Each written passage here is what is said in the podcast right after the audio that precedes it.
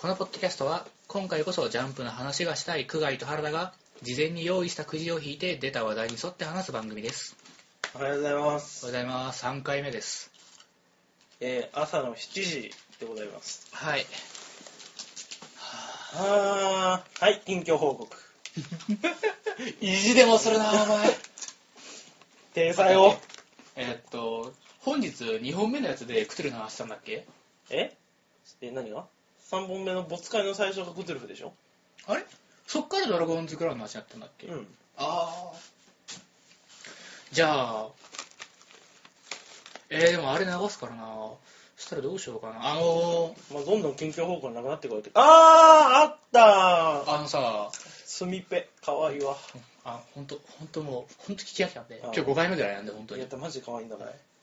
あの超ー好、き。うんテレマスのあアイドルマスターシンデレラガールズのえー、セカンドライブのブルーレイうんうんうんを買ったんですよ、うん。そうだ、そうだ。完全受注生産のこの、ファーストライブのもう、原田君が買ってて、一緒に見たりしてて。あのー、まあ、テレマス大好きなんで、あのまあ、やっぱり楽しいね。ライブ映像を見てるだけでもうすごい時間が流れていくというか、もう苦じゃないんだよ、長時間見てるから。わかるわかるわかる。全然苦じゃねえ。アイマスは本当に苦じゃねえんだよ。いやいーくら見ても苦じゃねえわ。素晴らしい。で、サードライブも、その後輩引き連れて、うん。3人でライブビューイングにね、そうそう、行くって話もどっかでしたよね、今日。確か1本目でしたんだっけな、それは。それ公開するとなると結構間が空くな。うん。開かねえかもよ。えマジで？いや、開く、多分。で、あのーまあやっぱり、最近で言ったらそれが一番でかい出費だし、うん。まあ2万円ぐらいはするからね。そっか。うん。出費か。そういえば、チャリを買おうと思っててね。はあのー、ちょっといいチャリ。ママチャリとかじゃなくあ、て、おー。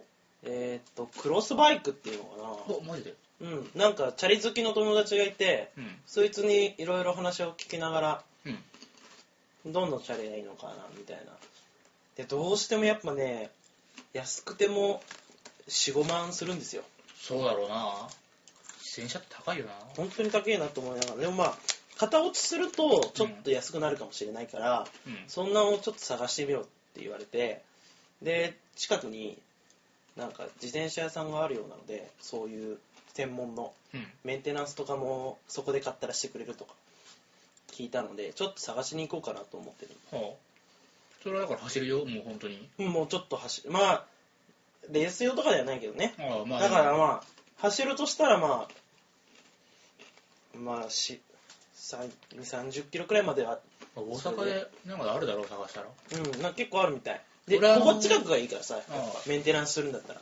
俺地元が広島だから、友達はね、しまなみ海道たまに一人であ自転車で走りに行ってたな。あ、なんかちょっと、まあ、気晴らしにもなるかなと思って。ああ、なると思うよ、ああいうのはやっぱり。うんね風を切る感覚が。そうそう、なんか自分で一人で遠くに行って何かを見てくるっていうのも楽しいかなと思ってさ、カメラでもいいかなと思ったけど、カメラはもっと高いじゃん。そうやな倍くらいするじゃん。うん。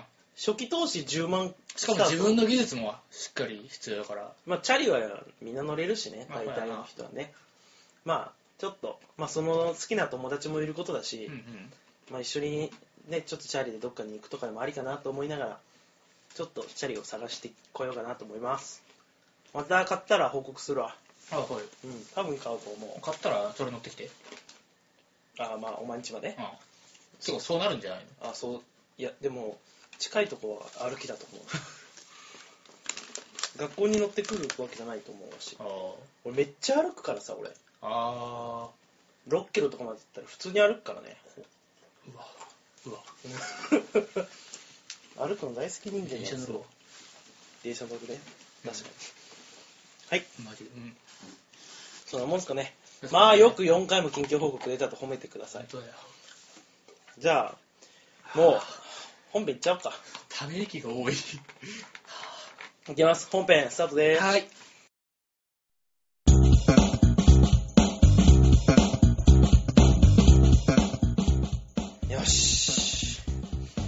ラスト3つでございます。はもう9時は終わりだから。うん、まあ、この回でもう全部引いちゃおう。オッケーオッケー。ぐらいの感じで。じゃあ、行きましょう俺かなお前ああ、もう覚えてない。俺から行こはい、どうぞ。う。ドカベンの思い出。はあ。よかろう。俺が書いたやつだ。ドカベンの思い出。いや、僕ね、うドカベン正直、全然分かってなくて、あの、スーパースターズ編とプロ野球編から正直ね、立ち読みしてるんで、あの、高校の因縁とかは分かってないし、あんまり。そっかうんむしろ俺はプロ野球編は見てないんだよね。ああ、そうなんだ。そう、そうかぶってないんだよね、意外と。ドカベンの思い出ですか。まあ、俺は野球やってたから、まあ、その時に、やっぱドカベンにな、ドカベン、山田太郎に憧れてっていうか、まあ、触発されて、あやっぱこう、やる気を出してっていうか、野球部に入った理由はドカベンもあった気がするな。あ。小学校の6年生とかの時に、うドカベン読んで、あ俺も野球をやりてえってなったのは覚えてるわ。ん。すげえ、なんか清い心を持った少年だな、お前。うん、清い心を持ってたね。あの頃はね。ドカベン、そうか。高校野球編しか知らないですけど、僕は。あ一番好きな回は何かあなんか、アニメなんかやったんかな、あの、トナマが、あの、トナマがピアノ。で、ピアノの演奏に、その、必要だと考えて、あー、指をさ、有名なやつね。そう、あれは知ってる。で、その結果野球にも応用できてるやつ。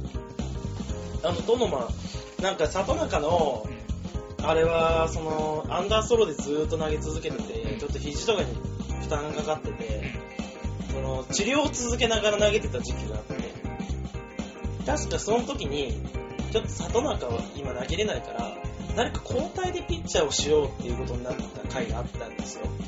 その時にトノマが、2, 2回、3回、3, 3回も投げてないかな。2回分くらい投げたんですよ。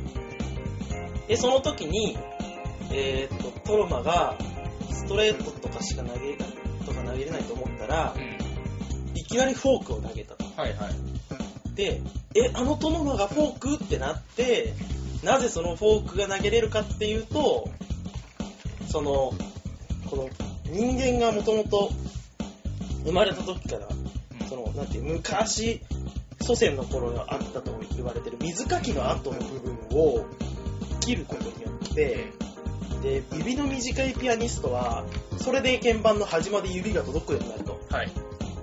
それでよく切る人がいるんだって、はいはいこの水かきの部分。はいはい。で、フォークボールっていうのは、ボールを指と、指をさ、指の指の間に、ボールを挟んで投げるから、それで応用ができてフォークボールが投げれたっていう話なんだよね、あの回は。そうそうそう。まあその後さすがに打たれちゃうんだけど、うん。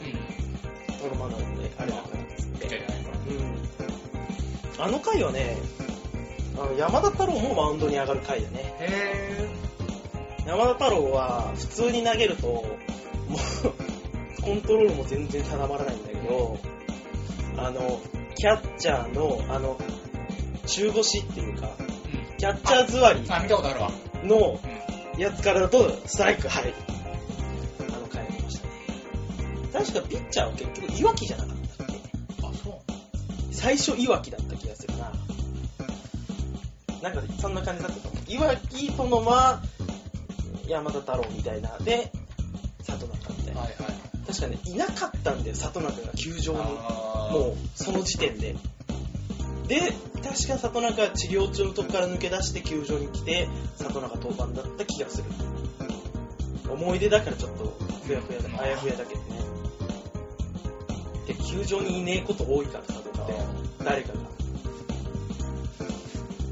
なんか全然だから、本当に断片しか知らなくて、小上三太郎は、うーん。あの、すごい、惜しまれながら引退したのは知ってる。あー、あー、プロ野球でね。それは知ってる、なんか。そうなあいつ、影の、ドカベンでめっちゃ隠れちゃうけど、割と、マジで両両選手だからな。結構な、大ジャン番組にタイムリー打ったりな。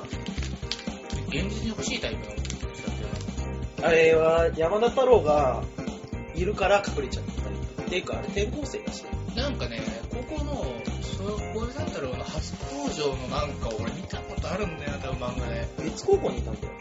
なんか荒木、あ、ん？なんかさ、ドカベンを勘違いする話と関係あるんだったっけドカベンを三太郎だと思ってた話だったっけ？だっけ？なんか、そう、なんか勘違い関連の話なんかあったよ、あったあった。ううんん。それはあったでしょ？確かに。その後メイクに来るんだよ。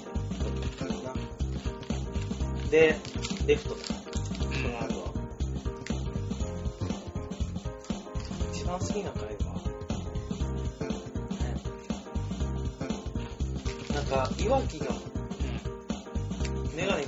何の小細工もなしにど真ん中をホームランにしたっていう話とか。この辺はすごいなんかさ、たまにさ、変な理屈でど真ん中出る時あるよ、あいつ。あいつは男気溢れるから男気に溢れた時にど真ん中に出てあの、なんかさ、悪球打ちだから、あの、悪球が奴にとってのストライカーまであって、つまりど真ん中は奴にとっての悪球だから打てるみたいな、すごい謎の理屈だった時あったよ。なんか、いっぱいあるからね、酔っ払って打つ時とかもあるし、あの、首絞めて打つ時あったよね。あ、ちょっと目回してね、あとグリグリメガネだってあ目をつぶってっていう時もあったよ。で、自分が動くとか、ああ、はいはい。自分がめっちゃザザザザザって動くことによって打てるみたいな時もあった。いわきはやっぱドカベンの中だと一番好きなキャラかな。ああの、なんだっけいわきの家がとの父ちゃんの会社が倒産する話をがあって、確か。で、いわきの過去編みたいな。あ、子供の頃、でいわきの家ってどんな家か知ってもちろん。へすっげえ金持ちなんですよ。え。確か父ちゃん、社長うん。で、兄ちゃんが二人とも医者と弁護士とか。そんな中、もうすごい英才教育みたいな感じだったんだけど、まあ、いわきはすごいわんぱくできて、うん。うん。で、いつもお手伝いさんの、なんとかさん今忘れちゃったけど、が、まあすごい世話をしてくれ。で、その人が、なんだったっけな、死にかけたのかな寿命かな結構なおばあちゃんだから、その人のために、ホームランを打つ回が確かあった気がする。ほんと不確かなん。だよ、だからじゃあもう、二人ともとにかく不確かなんだよ。え、ちょっとごめん、今すっげえあやふやなんだよ、それが。確かに、あの、途中まではいいんだけど、その人のためにホームランを打ったのかはちょっと覚えてねえわ。あで、倒産したのは確実だ。で、それを、いわき家がみんなで見てるっていう、その、いわき家で、テレビで、で、あい。つは私たちも一から頑張り直そう、みたいな話で、まあ、いわきと家族の関係が良好になるってあ。話。ああ。いい話やな。いい話。いわき関連はいい話多いね。やっぱり。思い出って思い出ないかすると、あの、はじゃあ原田君は。俺はないなあの野球漫画だったら、うんえーミスターフルスイングとドラベースかなこの2つならまあ思い出は多少ドカベンに関してはまなあとはラッキーマンの野球界あ、は。あー ラッキーマン。ラッキーマンの野球界は結構面白いんだから。ラッキーマンが何する？ラッキーマンはラッキーマンは途中からピッチャーやるね。誰も打ってないとか？えーっとねまずラッキーマンって素の身体能力があの一般人以下なんでうん。ラッキーパンチ。ラッキーパンチ、まあ、ラッキーマンの打ったパンチはラッキーパンチになるんだ最終的にラッキーパンチはあの本気で当てに行くと30秒ぐらいかかるんだよね相手に当たると遅くて。相手と真正面その対峙してて殴れる距離にいる相手にラッキーパンチを当てるにはこうラッラッキーパンチって感じでふにゃふにゃふにゃって30秒かかるんだよ はいはいはい。威力も見た目通りなんだけどまあそれはそれとしてラッキーパンチを放とうとした瞬間から何かラッキーが始まって最終的に相手にダメージが入るんだパンチ一発分ぐらいは。なるほど。それがラッキーパンチなんだけどそんなラッキーマンがピッチャーやると、その、なんだろう、球がね、あの、なぜその速度で落ちないんだろうという、ハエが止まる、リアルでハエが止まるような速度で、あの、マウンドからゆっくり、その、キャッチャーミットへ向かっていって、あの、もうなんか、ブチ切れて、こうなんかこう、バッター側が、なめんなみたいな感じで打つと、まあ、ど真ん中で大当たりするんだけど、まあ、何やらいろいろラッキーがさって、アウトになカにもハエ止まる回あったの？あのボールにハエ止まる回あったドラベースだってトンボールがあるから。あある。あの、ラッキーマンの野球界は割と長い上に、あの、単行本で言うと多分1巻2巻ぐらいあるんじゃないかな。あの、かなりいろいろ、いろんなやつがいろんなポジションをやって、いろんなやつがピッチャーやったからね。うん。ドルクマンとか、勝利マンとか、勝勝利マンがやろうとして、いろいろあって勝利マンじゃなくて、あの、ラッキーマン？えあ、ごめん、勝利君って言うとわかんねえな、勝利マンの、うん。勝利マンって頭がその、わ1、2、3位の表彰台やってあそれの1位のとこでバーンってこう両手を広げてる人形みたいなのがいるんだけど、あれあの、勝利と書いて、勝利と読む勝利君っていう名前があって、人格があるんだ、普通。あ、そうなんだ。彼いつでも降りれるんだよ、普通に。なんで、勝利マンと勝利君は熱い友情で結ばれてて、この時は勝利君がピッチャーやった。はあ。勝利君の全長が野球ボールと同じぐらいなんだけど、彼が全身を使って投げることによって、あの、ボールが、こうさ、彼がさ、両手を広げてボールをも掴んで、えいやって投げるのは、ナックルボールの握り方と同じようになって、ボールがナックル回転をして、回転してないけど、ナックルの動きをして打てないみたいな。そんなのがあるんだ。ラッキーマン面白いよ。面白いね、そう考えると。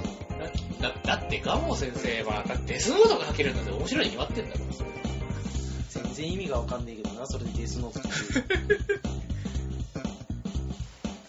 ラッキーマン的要素ないよね。あるの？ないよ。ないよね。ないです。バックマンの方には、こう、もう隠す気なしでらしいけれど、デスノートにはないです、そんな要素は。ドカベンの思い出か。あるとしたらドカベンって俺おじさんにもらったんだよね。おじさんの思い出だよね、それ。ドカベンをもらった思い出っていうか、おじさんの部屋ってさ、それあれでしょ？あの。エヴァのゲームのおじさんでしょそう、エヴァのゲームのおじさん。もうこの覚え方してるな、俺。すべての元凶、お前がオタクになった理由の。幼稚園の俺に、セガサターンのエヴァンゲリオンのゲームをやらせたところから、俺は多分すべての始まったんだけど。もしくはいろんな可能性を捨てた。そう。だって覚えてるもん。なんか、一番最初の選択肢で、朝、なんか、アスカを呼ぶ、呼ばないみたいな。アスカが誰かも分かってないし。っていうか、その時はもう文字もあんまり読めてないから。うん。分かんないんだけど、なんかボタンを押したら、話が進んだの。はい。そしたら、覚えてんのは、ぼんやりとしか覚えてないんだけど、赤い髪の女の子に、が、こう、バスタオルを巻いてて、ビンタされるのは覚えてる。はい。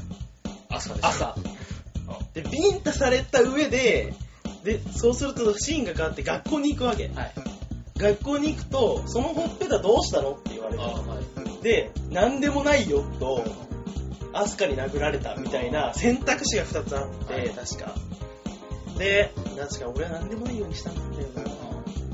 覚えてないけど、なんか読んでくれたのがおじさんが覚えてるから、それを。で、その後なんやかんやで、学校にいるけど出撃になって、あはい。で、なんかようわからん怪獣と、ウルトラマンみたいな青いやつが戦うゲーム。エヴァンゲリオンだよね。エヴァンゲリオンでしょうね。っていうか調べたらエヴァンゲリオンだったんだけど。エヴァンゲリオンでしょうね、それは。っていうおじさんの思い出だおじさんの思い出だな。それもおじさんの思い出だわ。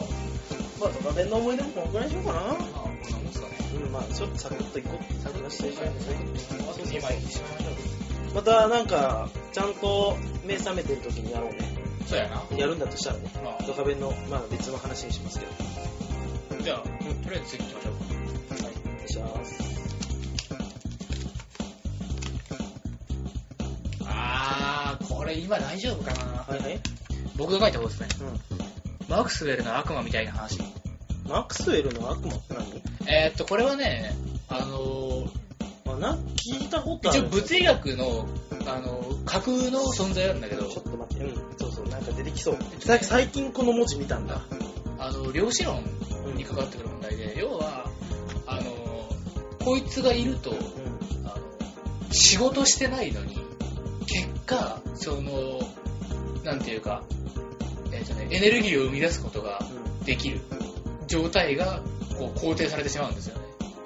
どういうことだよつまり、マクスウェルの悪魔がいると、うん。マクスウェルの悪魔がいるとするならば、あの、無限エネルギーができちゃうぜっていう話なんですよ。うん。そんなわけないじゃん。だって俺たちは無限にエネルギーを作れねえじゃん。うん。だからマックスウェルの悪魔なんていないって言いてえんだけど、でも、いるっつってもおかしくなくねっていう、あの、議論がずっとされてきたんですよって話。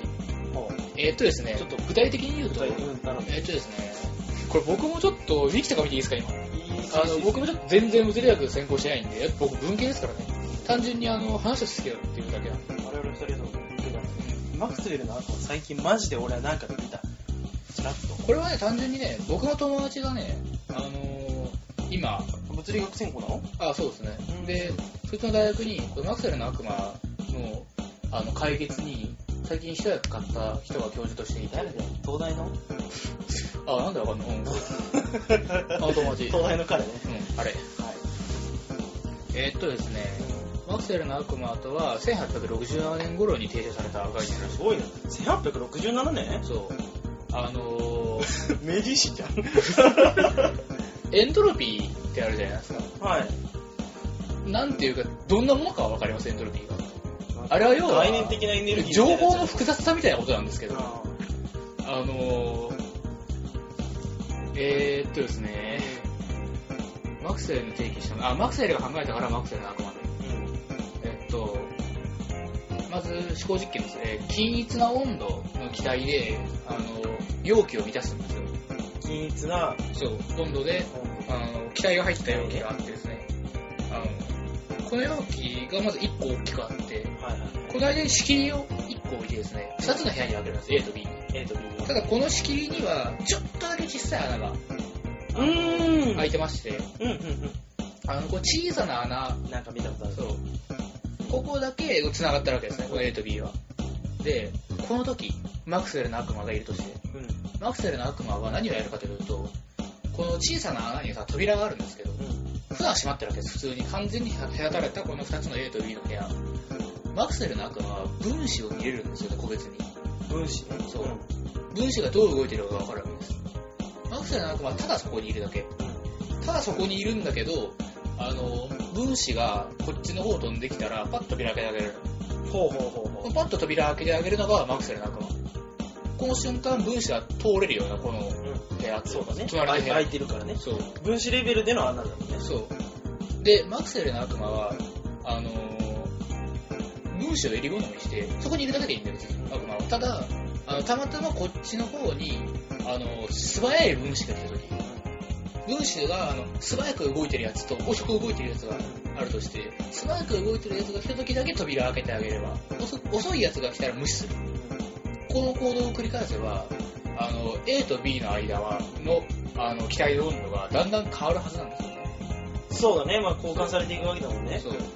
こうすると、このマクセルの悪魔、ただそこに扉を開け閉めしてるだけで、何ら物理学的な仕事をしてると言えないのに、あの、うん。うん。はい、あの、A、えっとね、速い分子のみを A から B へ。で、あの、まあ遅い分子が来た時じゃあ B から A にうん。渡すと、入れ替えようとそしたら速い分子と遅い分子が完全に分かれちゃって、あの、A と B で温差が起きるわけですけど、あの、これをね言っ、てることはわかるはい。これを認めると、あの、仕事なしでエネルギーが生じるので、まあ確かにそういうことになるね。いあや、その、マックスウェルのあ悪魔的な穴が、僕ね、昔から、ば、この話聞くときに、たまに聞いては、それ悪魔扉開ける仕事してねえと思ってたんですけど、これはなんかね、僕にはまだよくわかんないけど、どうも、ぶなんて物理学的に、あの、確かに仕事してると言えなくもないんだけど、一応その概念は。あの、この、ここで言う仕事がさ、今さっき小さい穴って言ったじゃん。これを限りなく小さな数値にしても成り立っちゃうから、実質してないと同じらしいんだよ。どんなにね。そう。これをだから、あの、ありえないレベルまでこの数字を小さくしても成り立つので、それはつまり仕事してないのと同じらしいんですよ。まあそう言われたら、あそうなのかと思う感じ。要はもう0、仕事が1だとしたら、もう0.0ってめっちゃ0が続く1までいったらもうそれ0じゃん？みたいな話ね。そう。悪魔はそれしかしてない。うだけど、その、この悪魔の存在をいないとは言えないんじゃないのという、まあ議論があったらしく、まあ一応今は解決を見せてるらしいんですよね、一応。う。結果的にはいるか？いいや、いないんですよ、それあいないんですけど。いないですいないに決まってんだけど、でも、この、いるかもしれんじゃんってそう話。そうそうそう。なるほど。うん。はいはいはいはい。見えてきた見えてきた。そうそうそうそう。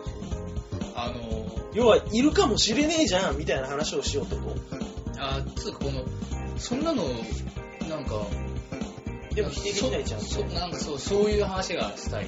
あの、ラプラスの悪魔とかの話。それもまラプラスの悪魔は、これはあ、悪魔いっぱいだな。物理学とはまた別でみんなこういうのに悪魔って伝わるんだよ。は解決できないもので悪魔って言いたい。こっちはね、もっと単純。アカシックレコードの話です。あー、どこかに全てが記録されていると言われている。あのね、そう、ラプラスの悪魔は、あの、その、この一瞬の、あの全世界のこうあらゆる物理現象をこの一瞬で同時に観測できる存在なんですよ。はいはいはいはい。それがもし存在するのであれば、あの、同時に全部観測できるってことは、次どうなるかがわかるんだよ。そうだよね。相互関係そう。全部がわかるんだったら、次何がどう動くかが全部が一緒に動くはずなんだから、それわかるはずなんですよ、この存在には。ってことはつまり未来が確定するんですよ。なるほど。当然過去が確定しますよ、そしたら。過去が確定してると言えるけど、今でも。というわけで、もし、ラプラスの悪魔の存在があるのであれば、これがつまり、アガシックレコードっていうのと同じなわけで、えー、この世の、その、この世すべてが確定するのですよ。うん。そいつさえ存在を証明できればね。そう。まあ今のところ見つかってないんですよ、ラプラスの悪魔はそりゃそうだね。あー。すげえ好きって話、そういうの待。って、俺が今好きって言おうとしてたあ わかるよ。うん。わかるわかるわかる。いいね。いや、まあ、いないんだ、いや、いないんだろうなとは思うんだけど、だから神の見えざる手がって。いうとか話、そういう話じゃん。そう、そういう話ですよね。神の見えざる手は、でもなんかありそうだけどね。うんありそうだけど、それか？本当に神か？神とは言わないにしても、でも確かに、なぜか起こってしまそううなぜか起こってしまうものを神というのかな、確かに。そうか。なんか、ちょっとだんだんそういう感じにもなるけどね。あくまで経験則から生まれたもののはずだけど、まあでも今後もきっとそうなんだろうなっていう気するもんな、神に見えざる手は。そう、あくまで経験則のはずなんだよな、あれなんか。もうあと、あと、あと1万回同じ実験をしたら、別に違うパターンが出るかもしれないんだけど、てか、まあ法則みたいな話になってくるかもしれないしね。でも、でもおそらく今後も調整されるんだろうなと思う。何なんか。ななぜかね。マクスウェルの悪魔みたいな話ってもちょっと俺はマクスウェルの悪魔みたいな話の引き出しはあんま持ってないというか、あまあ、そういうなんかちょっと詳しいものの話とかはちょっと知らないんで、ああ、あのフェルマーの最終定理が解かれたあみたいなれなん。か話とかはでも、うん、あれは解かれたらしいですけど、なんか俺ね、多分そういうウィキペディアを見たときに、あこう飛んで飛んで飛んで、あー。こうマックスウェルの悪魔みたいな文字を見たことがあると思うんだ。俺さ、多分ポッドキャストの多分すっげえ最初の方のどれかで、あの、シュレディンガーの猫の思考実験は、その日本人はよく誤解してるよねってもう言われ尽くされてるよって話したんだよな。その話もういい、マジでいいのにね。あ、それだ 俺めっちゃ聞いてるから覚えてるよ。そう、恥ずかしいやん。うん。あの、シュレディンガーの子はでもやっぱり有名だし分かりやすいんじゃないかなと思う、これ系だとね。ああ、確かにね。あの、こういうそんなことねえじゃんっていう話ね。そうそうそうそうそう。うん。なんか、納得、そう、なんつうかね、こういう話を聞いて、一回パッと聞いただけで、あ、そ、そうじゃなくねって思われたら俺やと思うんだよ。こういうなんかみんなに好かれるやつは、スレリンガーなんかも、こう、あれはなんかみんな最初パッと聞いた時に、ああまあ確かにそうとも言えるなって、一瞬納得するだけの力があるから、みんな好きだと思う。だって分からないからね。うん。ああまあそう言われてみればそうなのかもという余地が未来選択的な話だもんね、そこの時点でまずおかしいんだけどシュレディンガーはそんなことないやろって言いたいがために作ったんだからそうシュレディンガーがな例え下手なんだよな シュレディンガーが例えべた。そうあのそんなわけねえじゃんって言うにはちょっと面白すぎるんだよ実験が、そうだね。重ね合わされてるのかもって思っちゃうなんとかの船とかってあったじゃん。なんそれある船が一つあって、一部をどんどん修理していったあげく、全部修理するあそれは同じ船なのかってそうそうそう。あー。それは何と呼べるのかみたいな、矛盾系のやつ。はいはい。は いてかこれ、あれだけど、ジャンププラスでやってるけど、魔界から来たメイド。あれそんな話してんの？あれはね、あの、主人公の能力がシュレディンガーの猫なんですよ。ええー、そうなんだ。あれ僕読んでないんですよ。で、あれは、シュレディンガーの猫っていう矛盾系悪魔だったかな？っていう主人公が女の子で、女の子の主人公でだ。例えば、なんだっけな、腕を切り落とされた。あ、違う。違うわ。それは別の女の子だ。それはなんか未来選択ができるっていう能力として、矛盾。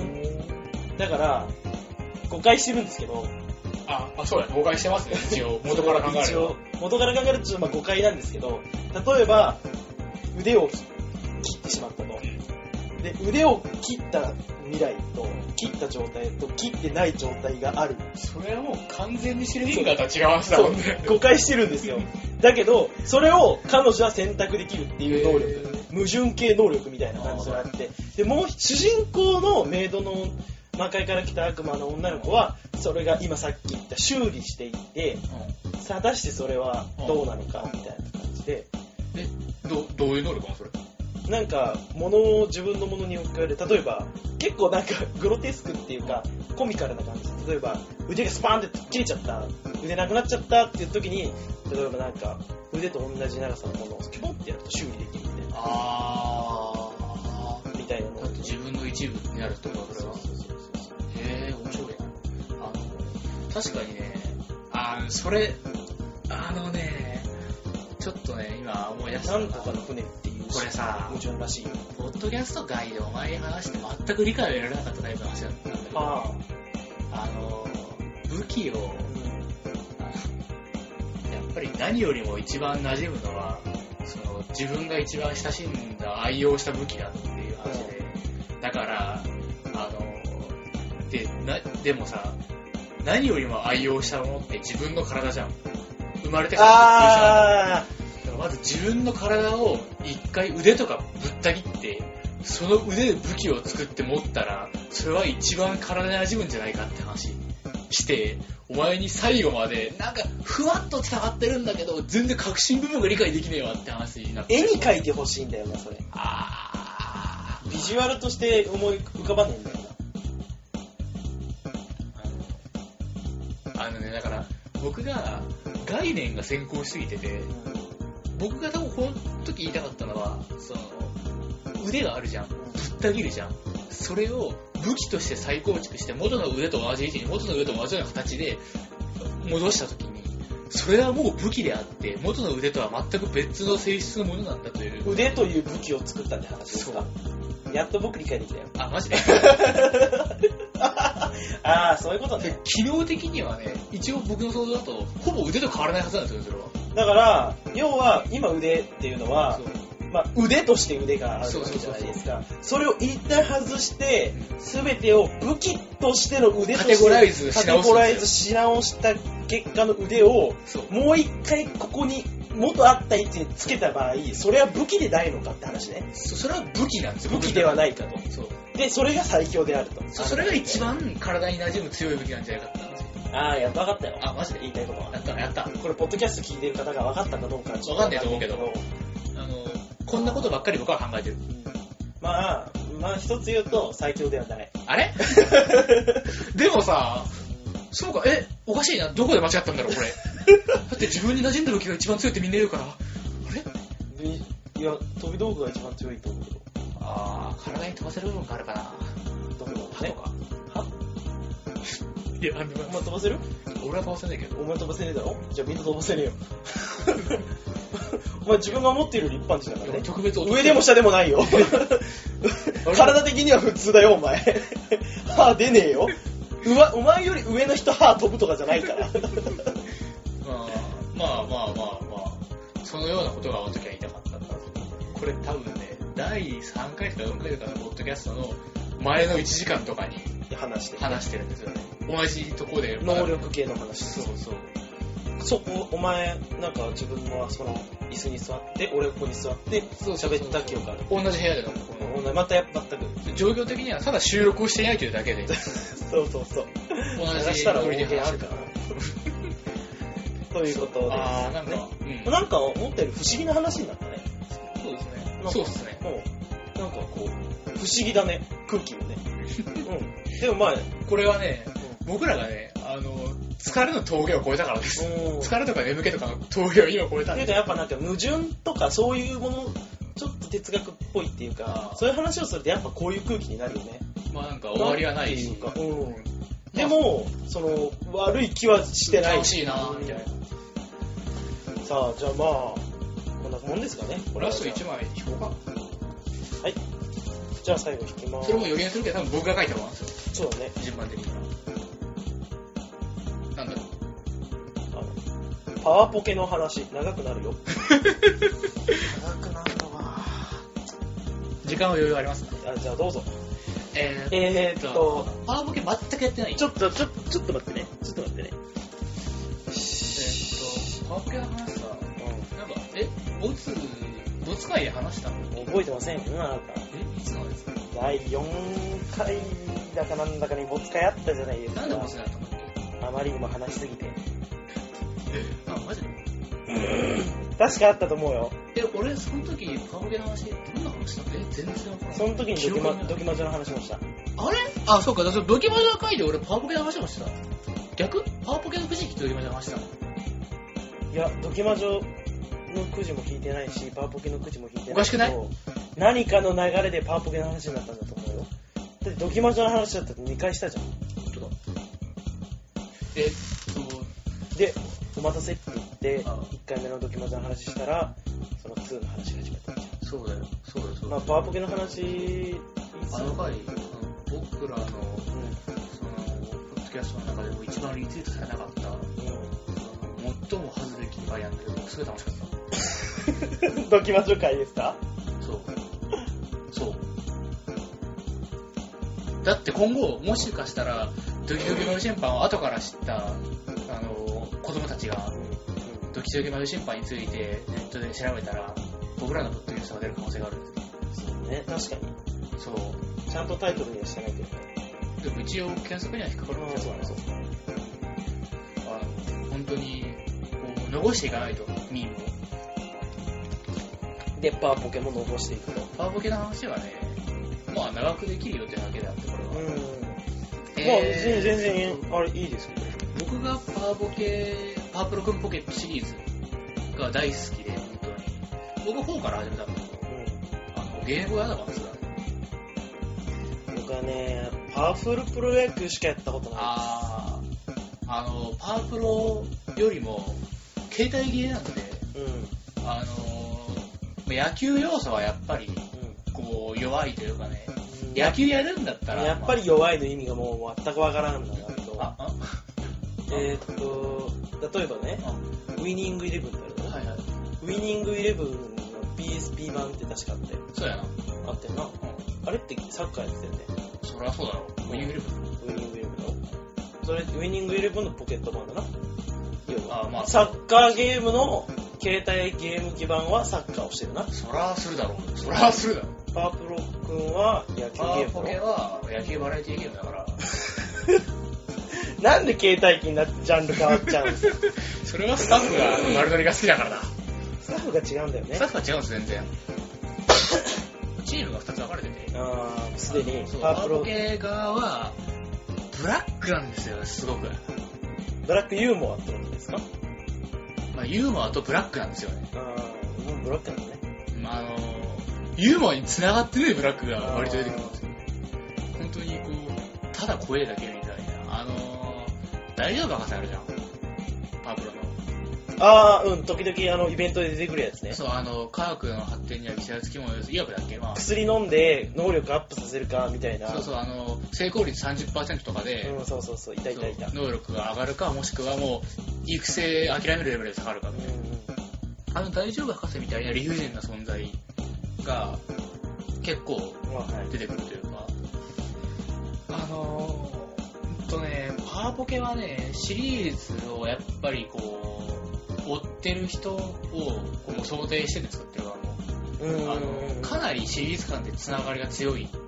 1から、えっ、ー、と、えあの、まあ、15まで、15まで出てんの？人があった。あの、なんつうか、15まではちょっと出過ぎだな。すごいな。いやー、それこそ本家くらい出てんの？か。本家は、本家はもっと出てるんちゃうのかな。毎年出るもんな。本家はだって、もうないかもと思ったらまた制作決定したじゃん。あ、そうなんだ。そうそう。あの、パワープロのさ、アプリあるじゃん、今。うんうんうん。あれがちょっとこけたから、あの、どうかなって言われてたけど、一応続編決定とは聞いてる。あの、パワーポケはね、基本的にはその野球もやるんだけど、えっと、一応3つ、その、王道ストーリーがあって、パワーポケでは、あの、高校野球編と、うん。うん。えープロ野球編と、はい。アマチュア野球編を、うん。シリーズナンバリングごとにこの3つをローテで変えてるんですよ。うんうんうん。アマチュア野球編っていうのは草野球編みたいな感じ？うん。それはね、様々なんですよ。社会人野球であったり、え？ああ、そうかそうかそうか。そうそうそうそう。もっとこう、なんていうか、小規模なものであったりとか、あの、ネットの野球ゲームの話だったりもする。あ、そうなの？これはね、ちょっと特殊な形だったんですよ。ゲーム内ゲームってこと？そう。あの、ゲーム内で、あの、すごい流行ってる、うん。こう、体感型ゲームみたいなね、の、あの、中で野球もあるんですけど、うん。その野球チームに所属する主人んです。だから現実では全然野球選手じゃないんですよ。現実の時の話もあるんですよ、やっぱり。うんまあそうだな。うんそれ言ったら来たりだな。なるほどね。で彼が一番野球能力的には低かったはず。普通に一般人だから。いや、だってゲームでやってるもんね。で、ゲーム内での、その、能力の強化も、ミニゲームクリアしたりとか、野球しねえの。試合はするよ、試合は。それは試合はするだろ。試合はする試合してもらわねえ筋トレしたってキャラは強くなんねえだろ。あー、そういうことね。そう。あー、そういうことですプ。レイヤーの話ね。そう、ゲーム内の、ゲーム内ゲームのキャラクターの話じゃなくて、何が？操作してるキャラクターを強くしてるんじゃなくて、ああ、だから、能力を強くするのは、だからゲーム内のうん。方だから、アバターの方だからさ。うんうんうん。うん。ちなみにこれ確か14、13かな ?13 かな確か。これは、あのー、なんでしょうね。ネットに取り込まれる怪奇現象みたいなのがたまに報告されるね。こう、世界で、こう、そうそう、なんかさ、そう、こう、その眉唾っつうのかう、ん都市伝説だから、信じてないんだけど、主人公は、たまたまそれを知っちゃって、友達が取り込まれちゃって、うん。で、それを追う中で、独自に捜査を続けてたあの刑事から、あいつ怪しいなと思われたりとか、あー、逆にね。最終的には協力する形になってお互いに闇を追うという。どっちも野球チームに入まあ、それは自分の足で、その電脳空間を走って、こう、なんかこう、野球チームの仲間を探したりとか、自分の足で、あとはあの電動空間を走っての、あの、いいよ、いい、どうぞ。e スポーツってあるじゃん。ありますね。それこそハースストーンは e スポーツそうですよねあの、要は、オンライン対戦のネットゲームを、まあ、今ではスポーツの一環とみなすっていう形じゃないですか。うんもうね、結構そうだね。あの、パワポケ14、13か、13では、うんそういう流れも組んでて、e スポーツって多分出てくるんですよ、だから。e スポーツの、あの、世界大会嵐みたいな連中が現れたりとかね。それでゲームないゲームなわけだ。今回はこのゲームを対象にして来てるとか、そういう奴らもいる。確かに、パワポケ君は e スポーツやらないけれども、その設定だったら e スポーツになるだろう。うん確かにな。中だったらなるかな。ほら野球バラエティでしょ。これなんかちょっと尖ってたけど、あのー、あのね、アマチュア野球編は尖りやすいんですよね。アマチュア野球編は、まあ、自自由にやりやすいでしょ。部活でもないし。だから社会人野球なんだけど大体は。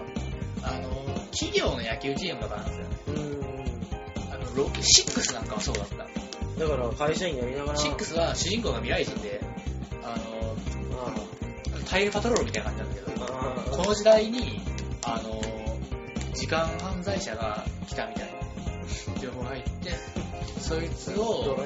逮捕するために、あの、あのね、未来でみんなが使ってる、あの、大発見というか大、なんだろう、すごい発明をするね、人が、あの、このしがない町工場みたいなところから生まれるという情報を検知して、これをどうもね、狙ってるので、時間犯罪者がああ、なるほど。来て、そう、潜入捜査というか、自分もそのこう町工場の一人になって、普通に働きつつ、なるほど、なるほど。みたいなね。で、野球チームに入って、その、で、野球しつつ、あの、そしたら、町工場潰れそうになっちゃって、はあの、借金とかがさなくて、それがその向こうの銀行の野球チームと戦って、勝ったら伸ばしてくれるとか、綺麗なの。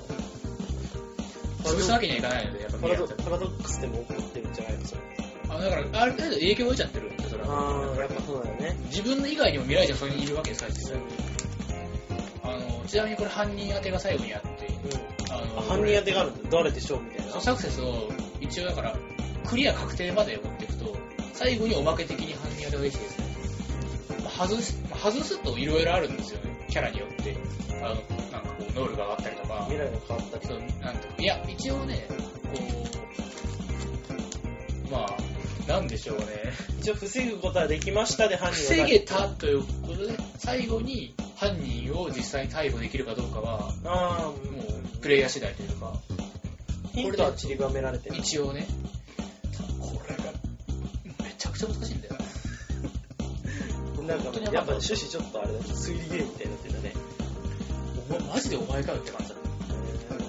まあ、ネタバレしちゃうと、あの、ある彼女候補のお嬢様の、いつも一緒に出てきてた黒服の SP の片方なんだけど、え、それ一応証拠あんのあるいろいろまあ一応、そういえばあの時そういう風に動いてたみたいなのはあるっちゃある。がまあなめ、なめ腐ってるので本当に。あ本当辛かったんですけど、これ当てるのは本当辛かったんですけど。サクセスクリアしないと当てまでいけねえしな。そうですね。普通に試合勝たないといけないから、勝たないと潰れちゃうから。あの、で、クリアしたら、こう、未来に帰るんですけど、もちろん。最後になんか、エピローグみたいな感じで、あの時一緒に笑い合った仲間たち、こう、一緒に仕事をしてた人たち、彼らがもうみんな今では死んでるなんて自分には信じられない。でもそれがそう、タイムバトルの宿命なんだって感じでお終わるおなんか壮大な。これが6ですね。あの、カオスになりやすいんですよ、このね、プロでも高校野球でもないと。まあそうだね。やり放題になっちゃって。だってだって、設定なんでもありだもんね。でしょ？あの例えばちゃんと普通に高校野球だったら、ほぼ高校野球なんですよ。ああ、あの、日の出島っていう、あの、1個しか高校がねえような、あの、ど田舎の島うん。はいはいはいで、はい。あの、野球部が呪いがかかっちゃって、あの。試合に勝たねえと部員が一人ずつ消えてくんだよね。学校の階段的な。そう。しかもその人のことを主人公では忘れちゃうんですよ。記憶からも消えると。完全に写写真からも消える。わつうか写真から消える演出が入る。存在がないものとされる。部長は消えたら部長は別のやつになってるから。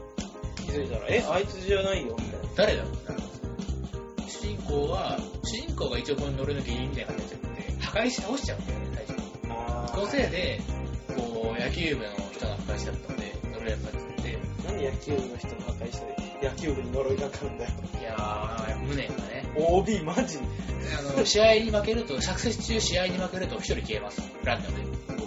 これは完全にランダムです。あ、ランダムだ、そこはラ。ンダムで誰か消えます。エースとかも消えちゃうんだ。消える。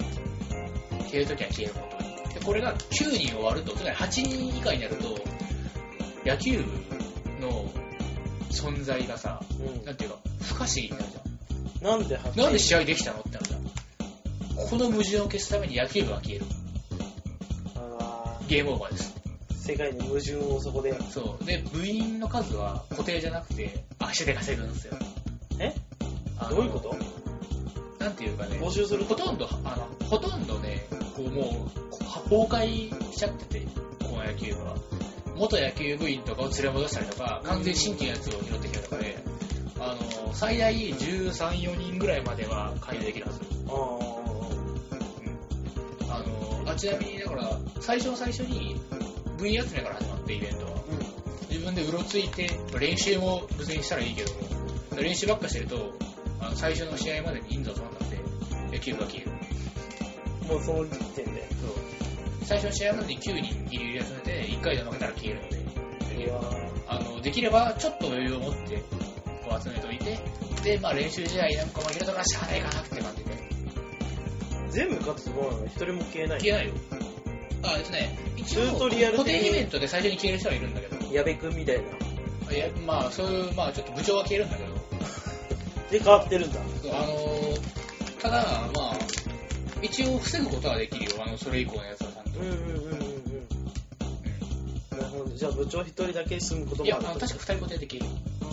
なんかイベントで。えっとね、最初に一人消え、次に絶対負ける試合で、普通にもう、あの、一人消えて。絶対負ける試合ってあるんだあね。これはだから、あの野球やらずにね、もう、あの、割と、えーっと、なんだったえーっとね、もう試合をしてくれないの？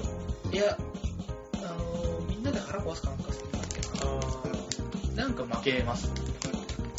あなんか試合自体がこうできない状態で。まあ、元からめちゃくちゃ弱いんだけど、うんあの、まあ、弱小校は。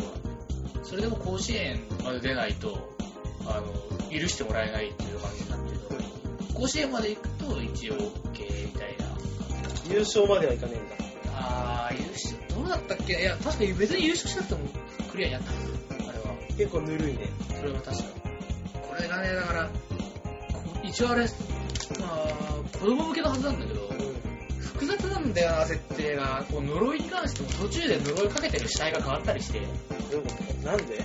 途中でね、だから、霊魂つうか、別の人が呪いかけたりしてて、これ、特定ルートでしか明かされないんだよ、この話を。実はってこそう。あの、だって野球部の霊魂が野球部、ね、プロスペラって変じゃんっていう話にも言及するんですよね、実際と。うん。なんでだよってなるもんな。まあいろいろ、こう、絡み合ってるんですよ。人の、なんていうか。うん。昔野球部が、なんか、船の、その、転覆かなんかで死んだみたいな設定があって、それで無念が残ってるって話なんですよ。あ、そいつはね。そうそうそうそう。その時のことを知っている人も島にはいて、ね、うん。聞いて。まあその辺がちょっと絡んでくるんですよ、今の呪いに関しては。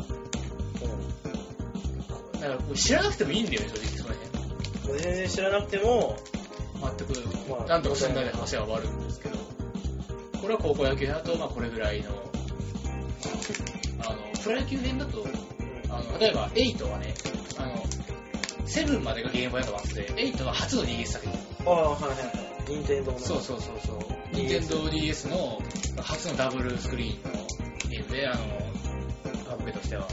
野球部分はちょっと荒削りだったけど、さすがにまだすあの、やっぱサクセスはプロ野球編ですから、もういい大人ですからね。落ち着いたものというかあ、社会人。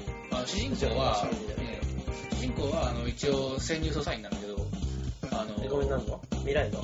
いやいやいや、現何現代で。なんてさっき未来出てきたら。あのー、未来人なんかそうそう出ねえよ幽霊いっぱいいる。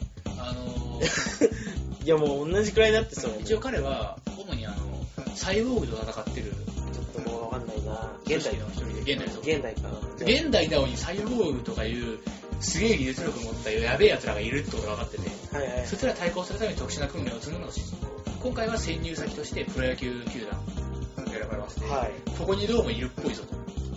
で、彼はプロ野球選手として登録して、抜群の身体能力で普通に活躍して、あの、プロ野球選手として表の顔を持ち、裏の顔で夜の街で情報収集して、あいつが怪しい、こいつが怪しいと。で、途中であった、その悪質なサイボーグとかを逮捕したりとか。サイボーグは逮捕なんですね。まあ一応逮捕の扱いで OK です。逮捕した後、それがどういう過程を経るのかは、主人公はわからないというか、もっと上の、もっと権力のある人たちが決めているというか、うん。まあ殺されたりしますよね。それが闇ですよね。消されてるってことそのね。主人公では関与できないレベルの奴らがまだまだ上の方にはいて、主人公歯がゆく思ってるんですよ、一応も下っ端だから。まあ一応下っ端で働く実力はさてさておきね、立場としては。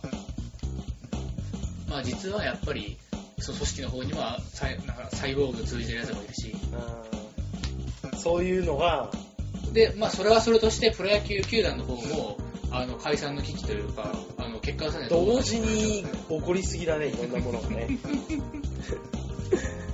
わざわざ潰れる球団に視察入るっていうのはそのプロ野球であんまり活躍してると、スパイ仲間から、な。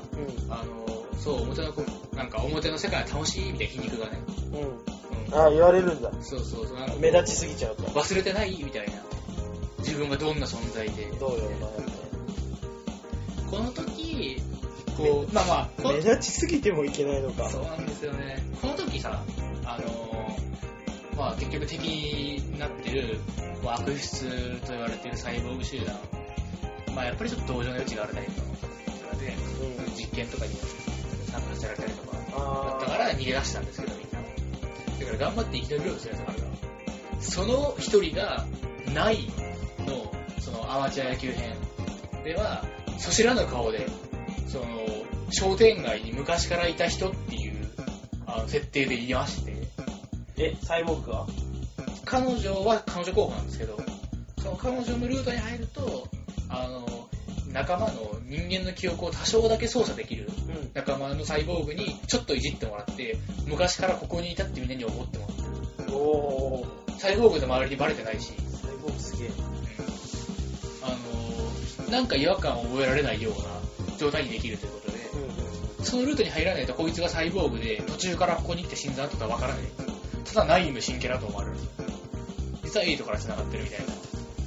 そういうのも、そこはその子のルートに入らないとわからない。全部のルートに入ると、彼女の中につけ込まれた、なんかついてる自爆装置を取るか取らないかの時代ます。取るとどうなるの？取ると助かります。じゃあ取らないって選択肢はないあいや、あるよ。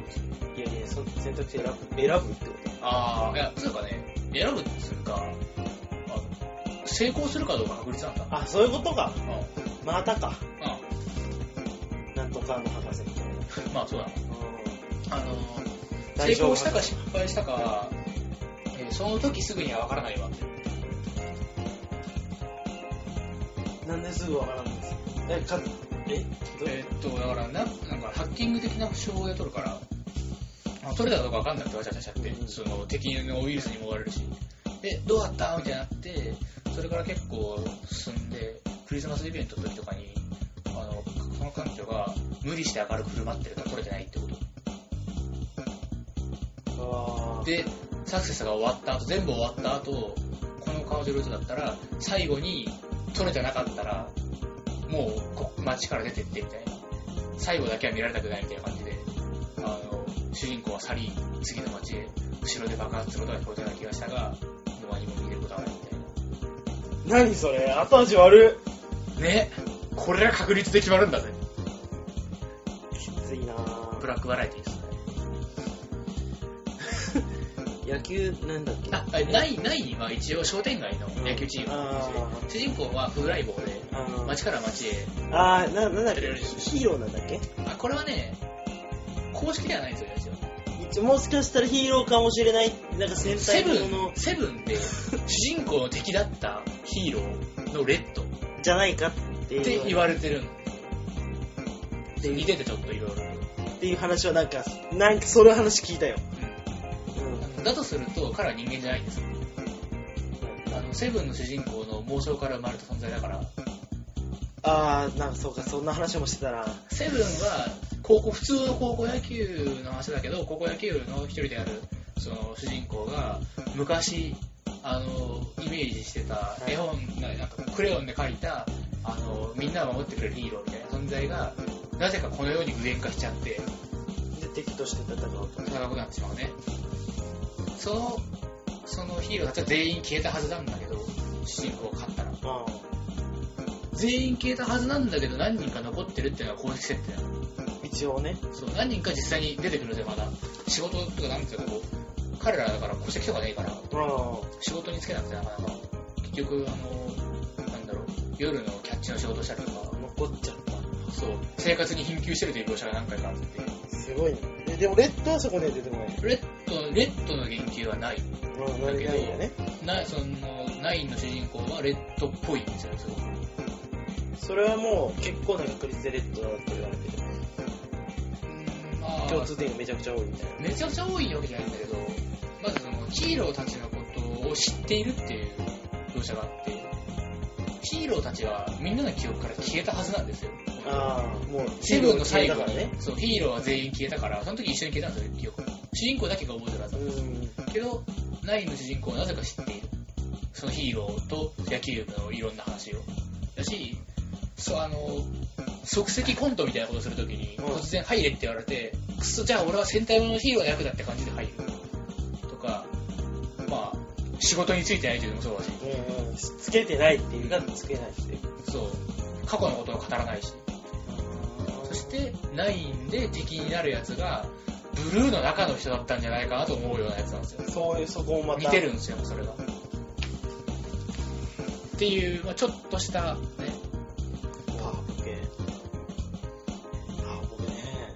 あであの商商店街の野球チームに入ってうん。あのなんか最近近くにできたスーパーの野球チームを倒す話ですああ、それはね商店街がシャッター街になってしまうみたいな。そうそうでなんか向こうのそのオーナーが持ってるその野球チームがすごく強くて商店街としてはこれを倒したりとかいろんなチームと戦ったりして野球で商店街を盛り上げていこうねみたい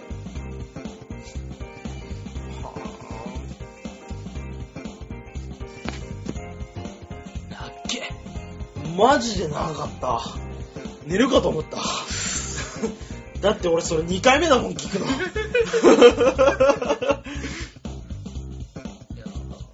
パポケはやってほしいけどやってはみたい。ハードがね、ああそうかいいですうん、悩みどころですね。君だってドラゴンズクラブやりたいって話したよねちょっとそうなんですよ。自転車も買いたいし、ああそうだねとその辺はお財布と相談してみます。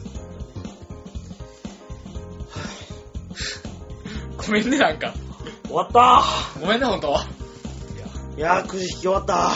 あのー、パワポケの話真ん中10分ぐらい消しなんてこう15分ぐらいあれだったらこうカットしていいっていうか最初と最後だけ繋げてくれれば別にいや、流す。あマジはい大丈夫ただね、皆さんにお伝えしておきたいのは、区外もう半分くらい寝てた。もう、すごかったね。なんかもう目うつろだったでしょ。まあ結構ちょっと記憶ないもん。体グラグラしてなとは思った で目は開いてた。いやうんとなんかこのくらいの、そうだね伝わんないけどなそれ半目ぐらいの。8時ああジャンププラスス更新してるわ本当だ。じゃあ、ということでですね、えー、最後になんか気になること言いましょうよ。気になること。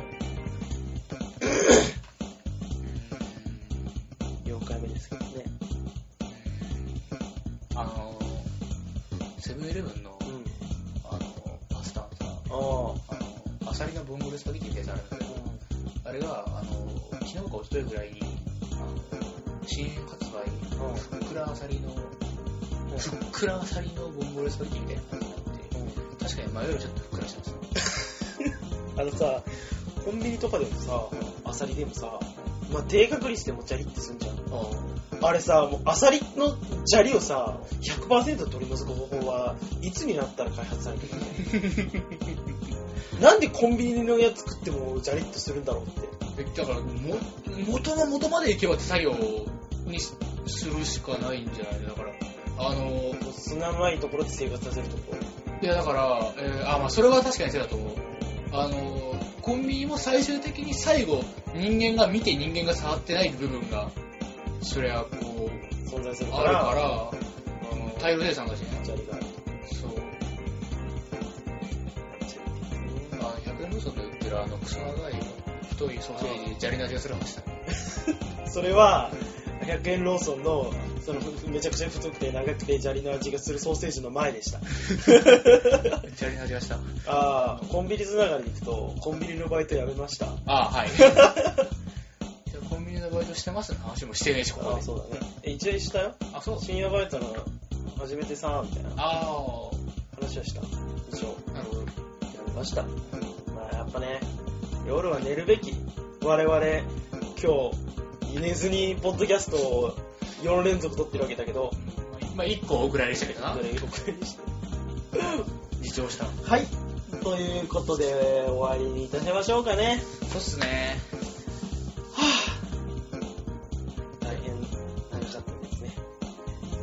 では、2時間後には家出ねえと。